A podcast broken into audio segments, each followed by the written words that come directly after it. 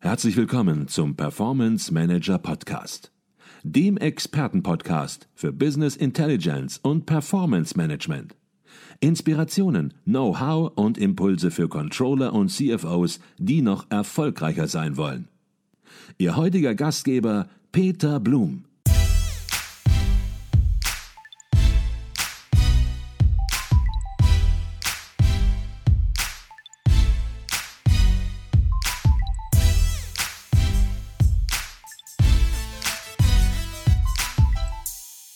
Das ist der zweite Teil meines Gespräches mit Professor Dr. Utz Schäffer von der WHU Otto Beisam School of Management zum Thema Die Unternehmenssteuerung muss flexibler werden. Wenn Sie den Gesprächsanfang verpasst haben, dann haben Sie die Möglichkeit, diesen zuerst zu hören.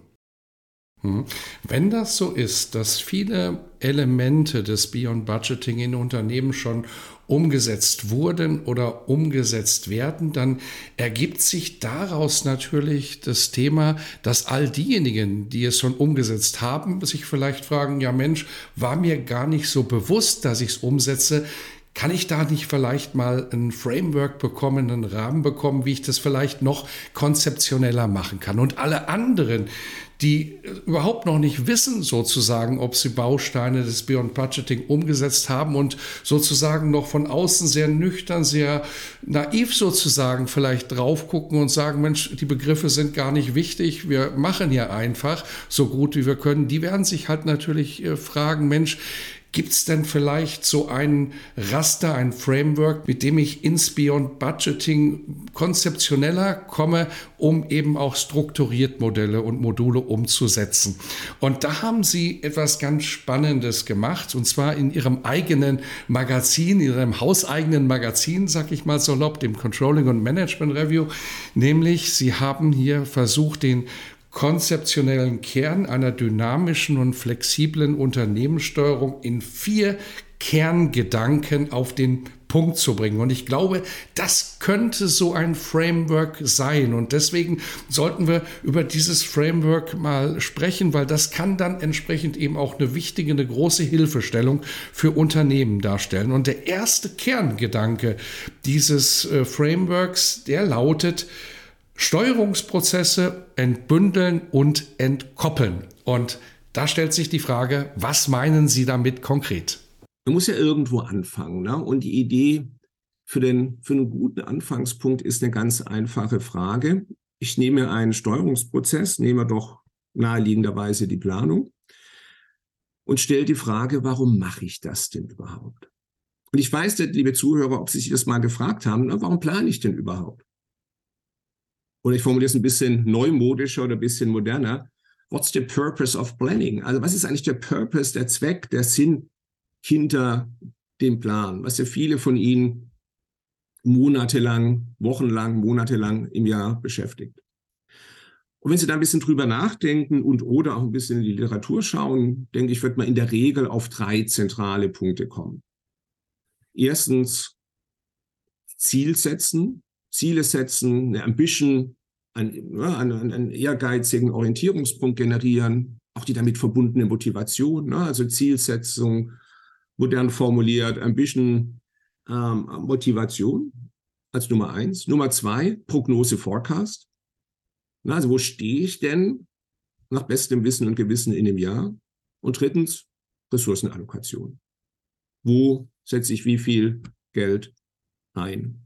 Wo habe ich wie viel Geld zur Verfügung? Aber das sind ja eigentlich, so jetzt der Gedanke im Konzept, drei unterschiedliche Funktionen oder Zwecke, Purposes der Planung, die ich mit einem Prozess versuche abzudecken.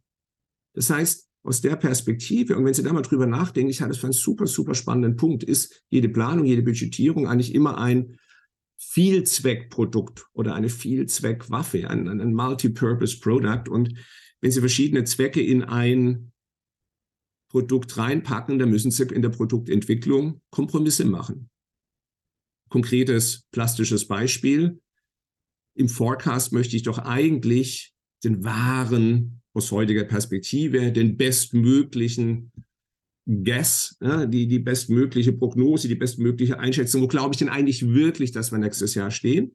Wenn wir über Zielsetzung und damit verbundene Incentivierung reden, wird das nicht funktionieren. Ne? Da werden Sie je nachdem, wo Sie im Spiel stehen, einen möglichst hohen Wert oder einen möglichst geringen Wert einsetzen wollen. So. Und das jetzt alles in einer Zahl, da fängt es an spannend zu werden, da beginnt in der Praxis die Politik. Ja, da beginnt das, was, was viele von Ihnen typischerweise Praxis nennen, was aber nicht nur Praxis ist, was auch etwas ist, was man offensichtlich theoretisch wunderbar erklären können. Und daran haben wir uns gewöhnt. Das ist halt so. So, und jetzt, jetzt kommt der spannende Punkt. Wenn es mir gelingen würde, dieses Multifunktions-, dieses Vielzweckprodukt zu entbündeln, also für jeden Zweck, für jeden Purpose einen eigenen Prozess zu haben, dann kann ich natürlich diese drei Prozesse, Zielsetzung, Forecast, Ressourcenallokation, auch zielgerichtet und zweckspezifisch optimal so gestalten, dass in einer VUCA World die Anpassungsfähigkeit damit maximal gestärkt wird. Eigentlich ja ein ganz simpler Gedanke. Und im Übrigen unsere Kollegen und Freunde in der Finanzindustrie haben bereits in den 80er Jahren den ganz analogen Gedanken in ihre Industrie umgesetzt. Ne? Also was war da das Thema? Und ich kann mich noch gut an meine Jugendjahre erinnern, wie mich das als älterer Jugendlicher in Richtung Studium fasziniert hat, wie Big Bang in der City of London und an anderen Stellen plötzlich gesagt wurde, naja, Beispiel so eine Anleihe, was ist das denn eigentlich? Würde es die Märkte nicht effizienter machen, wenn ich nicht sage, ich handle eine Anleihe, sondern ich auch separat handeln kann, das Recht darauf, eine bestimmte Summe irgendwann zurückgezahlt zu bekommen? Na, also die Frage, was ist denn eigentlich eine Anleihe? Was ist denn eigentlich Planung und Budgetierung? Wozu dient sie eigentlich? Das Recht, irgendwann eine bestimmte Summe zurückgezahlt zu bekommen. Auf der einen Seite, auf der anderen Seite das Recht, pro Jahr eine bestimmte Zinszahlung bekommen. Wenn ich das entbündle, und man damals festgestellt, in Finanzmärkten, wenn ich das separat handle, das kann unter bestimmten Bedingungen Märkte viel effizienter machen. Also letztlich vollziehen wir hier jetzt mit diesem Gedanken etwas nach, was wir in der Finanzindustrie schon vor, ich hoffe, ich rechne jetzt richtig auf die Schnelle, vor 40 Jahren breiter äh, diskutiert und eingeführt haben. Und, und dann können wir uns im nächsten Schritt drüber unterhalten, wie sieht denn diese optimale Gestaltung jeweils aus. An dieser Stelle eine kurze Unterbrechung in eigener Sache. Wir bei Advisio erweitern unser Consulting-Team. Wenn Sie Business Intelligence Tools und Projekte in der Praxis erleben möchten, dann werden Sie Teil unseres Teams und bewerben sich als Consultant, Junior Consultant oder auch für ein Praktikum. Alle Informationen finden Sie unter www.advisio.de slash Karriere. Ich freue mich, auf unser Kennenlernen und weiter geht's im Podcast. Mhm.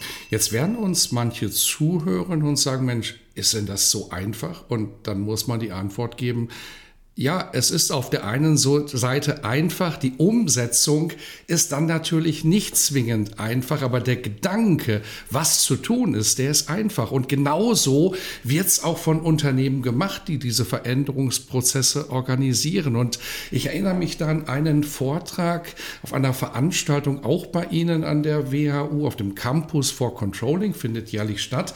Dort ein Vortrag der Firma Merck, der Finanzchef, der Controlling-Leiter, Leiter von Merck hat vorgetragen, der Alexander Lind. Und die haben genau das gemacht. Die haben sich angeschaut, was machen wir denn überhaupt? Wo unterstützt das Controlling strategische Planung?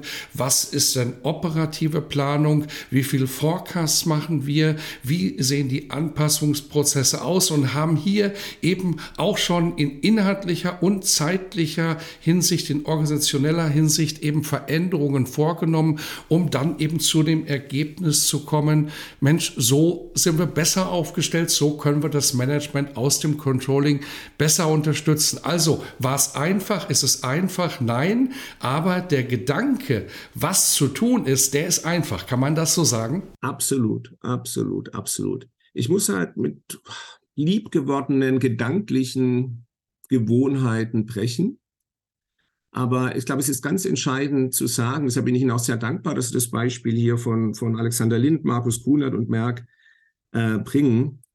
Ähm, die Ausrede, ah, das ist ja alles nur so Theorie oder irgend so ein Konzept, die trägt nicht. Es gibt die Use Cases da draußen, es gibt die Beispiele. Äh, und, und, und empfinden die das als einfach? Nein, muss man da auf dem Weg noch ganz, ganz viele Umsetzungs- und Implementierungsprobleme und auch Gestaltungsdetails auf den jeweiligen Unternehmenskontext anpassen? Ja, natürlich. Aber machbar ist es. Ich würde jedem Unternehmen oder mal andersrum, ich würde Ihnen nur empfehlen, also das vielleicht auch mal aus der anderen Richtung ganz deutlich sagen, mich auf diesen Weg zu machen, weil es eben in der Umsetzung so schwierig und, und, und, und spannend ist, machbar, aber schwierig und spannend, wenn Sie wirklich den Handlungsdruck verspüren. Na, also wenn Sie wirklich noch glauben, ja, mit ein bisschen Lean Planning und wenn dann wieder so ein erstes Pandemiejahr kommt, dann plane ich halt zwei oder dreimal hintereinander oder mache ich öfter Forecast und dann ist doch alles gut und hier noch eine Szenarioplanung und da noch ein zweites Szenario, dann ist doch auch wieder alles gut. Es geht schon, ist vielleicht nicht optimal, aber ich bin damit eigentlich ganz zufrieden und ich habe das Gefühl, ich kann das Unternehmen gut steuern. Ehrlich gesprochen, dann sollten Sie wahrscheinlich die Finger von dem lassen, was wir hier gerade diskutieren. Also wenn Sie wirklich glauben und denken Sie bitte wirklich ans erste Pandemiejahr zurück, äh, vielleicht auch je nach Branche, je nach Unternehmen und andere Situationen in den letzten Jahren. Das ging schon, das war schon okay, dann lassen Sie die Finger davon. Äh, ich, ich, ich würde hier nur losmarschieren, wenn der, der, der Sense of Urgency, wenn, wenn, wenn, wenn wirklich das innere Gefühl, da muss sich jetzt mal was ändern, hinreichend groß ist. Na, wenn sie wirklich merken, hey, das passt alles nicht mehr. Wenn da ganz viel, ich habe vorher schon mal von Frustration gesprochen, Frustration und Zynismus auch schon in ihrer Mannschaft ist. Und dann kommt hier eine wirklich gute Botschaft. Na, es gibt ein Merk, es gibt andere, es gibt die Use Cases. Der Grundgedanke ist relativ einfach äh, und man kann das angehen. Mhm. Sie haben es angesprochen, es gibt diese Use Cases und die kann man auch alle nachlesen, nachhören äh, auf Campus for Controlling Veranstaltungen, die kann man nachlesen im Controlling und Management Review.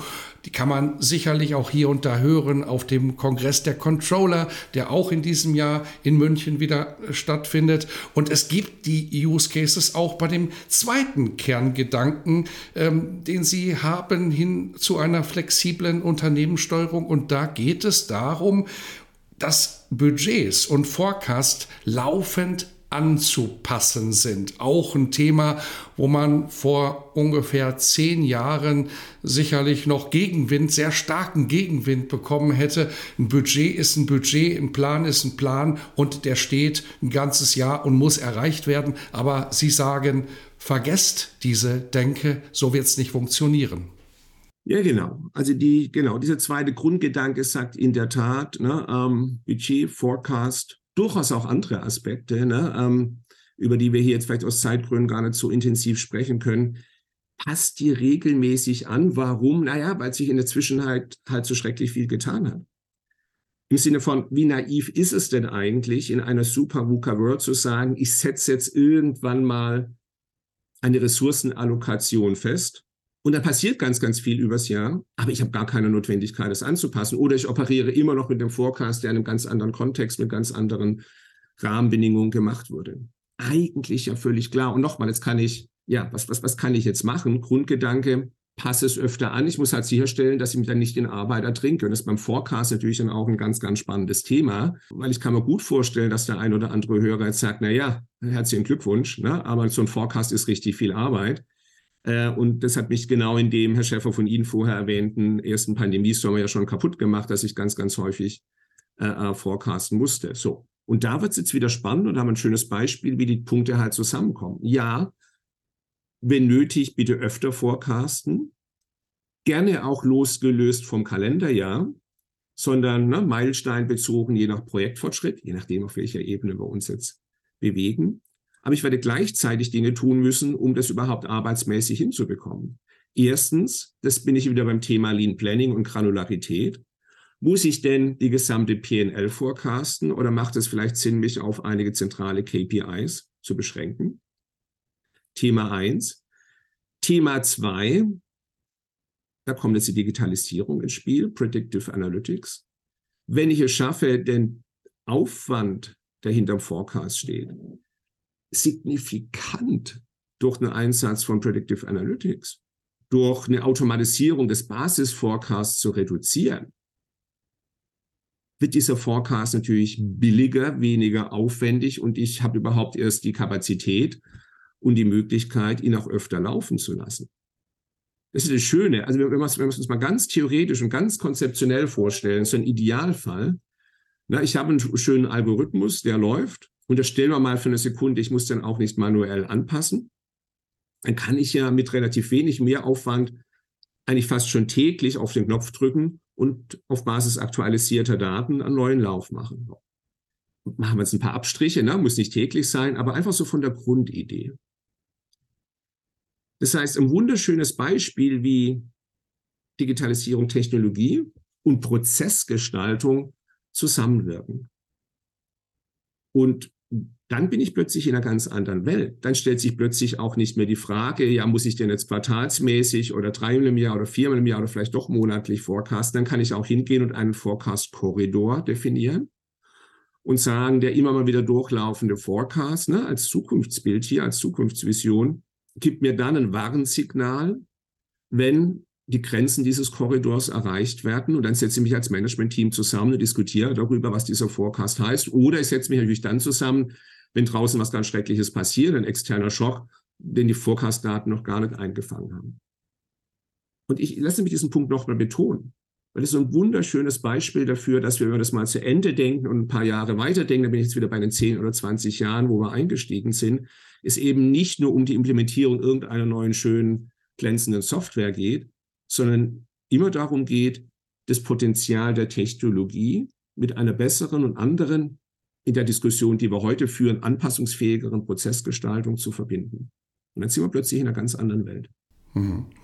Jetzt sagten Sie, ein Budget kann angepasst werden, muss sogar angepasst werden, weil wir haben eine dynamische Umwelt und wir müssen im Grunde genommen auch unser Budget entsprechend adjustieren, weil es macht keinen Sinn, Dingen hinterherzulaufen, die komplett irreal geworden sind. Auf der anderen Seite sollten wir vielleicht äh, die Dinge sogar an der Stelle noch ein bisschen komplexer machen, weil hier steckt natürlich noch viel mehr hinter. Denn wenn so mancher jetzt denkt, ja, ist doch wunderbar, dann passen wir halt an und passen nach unten an. Und am Ende haben wir halt das, was wir erreicht haben. Dann ist es eben genau das eben auch nicht, was Sie ansprechen. Es geht nicht darum, seine Ziele wieder zu kassieren über das Jahr, sondern natürlich eben das Bestmögliche zu erreichen. Vielleicht muss man überlegen, was heißt bestmöglich, aber nicht seine Ziele zurückzustecken, zurückzuschrauben und halt zu gucken, was hat sich halt ergeben. Vielleicht sollten wir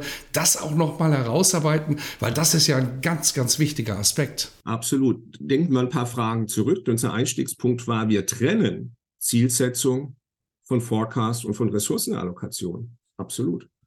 Na, und insbesondere bei strategischen Zielen, ne, bei den zentralen Zielen, die uns äh, da im Unternehmen oder die Sie im Unternehmen da hoffentlich vorantreiben und motivieren, kann ich das nur von hinten bis vorne unterstützen, Herr Blum, was Sie sagen. Ne? Also Ziele sollte man nicht austauschen wie die Unterwäsche. Ähm, Ziele sind, sind ein, ein North Star, heißt so eine schöne Formulierung heute, ne? strategische Ziele, die zentralen Ziele. Die müssen auch über die Krise und, und über schwierige Zeiten hinweg, so gut es nur irgendwie geht und solange es nur irgendwie geht, konstant bleiben. Ich hatte vor ein paar Wochen ein ganz spannendes Gespräch mit drei, vier Finanzvorständen und einem CEO. Und der hat dann so wunderbar gesagt, äh, was habe ich denn in der Krise im Kern mit Blick auf dieses Thema gelernt? Dass ich noch stärker, als ich es vielleicht vorher gemacht habe, die zentralen strategischen Ziele intakt lasse und dafür kämpfe, die also wirklich erst wenn alles zu spät ist anzupassen, wirklich dafür kämpfe als North Star, als, als Orientierungspunkt, was auf einer operativen Ebene passiert, da, das mag dann ein anderes Thema sein. Aber Herr Blum, ganz klar Ihr Punkt. Ziele, und ich weiß nicht, ob wir die Zeit haben, darüber zu reden in so einer Bio-Budgeting-Welt, aber mit Zielen sollte ich anders umgehen, entweder über relative Ziele oder über stärker top-down gesetzte absolute Ziele, Ressourcenallokation, ich denke, darauf kommen wir wahrscheinlich auch noch, äh gibt es wieder andere Handlungsempfehlungen. Also lassen Sie uns da wirklich, und ich weiß, äh, liebe Zuhörer, dass es für einen oder anderen schon auch ein bisschen Bruch in der sprachlichen Konvention ist. Na, wenn wir Forecast hören, bitte wirklich auch nur jetzt in der Diskussion hier an den Forecast zu denken und mir immer die Zielsetzung und die Ressourcenallokation als separate Prozesse vorstellen. Das war der zweite Teil meines Gespräches mit Professor Dr. Utz Schäffer von der WHU Otto Beisam School of Management. Freuen Sie sich auf die Fortsetzung des Gespräches in zwei weiteren Folgen.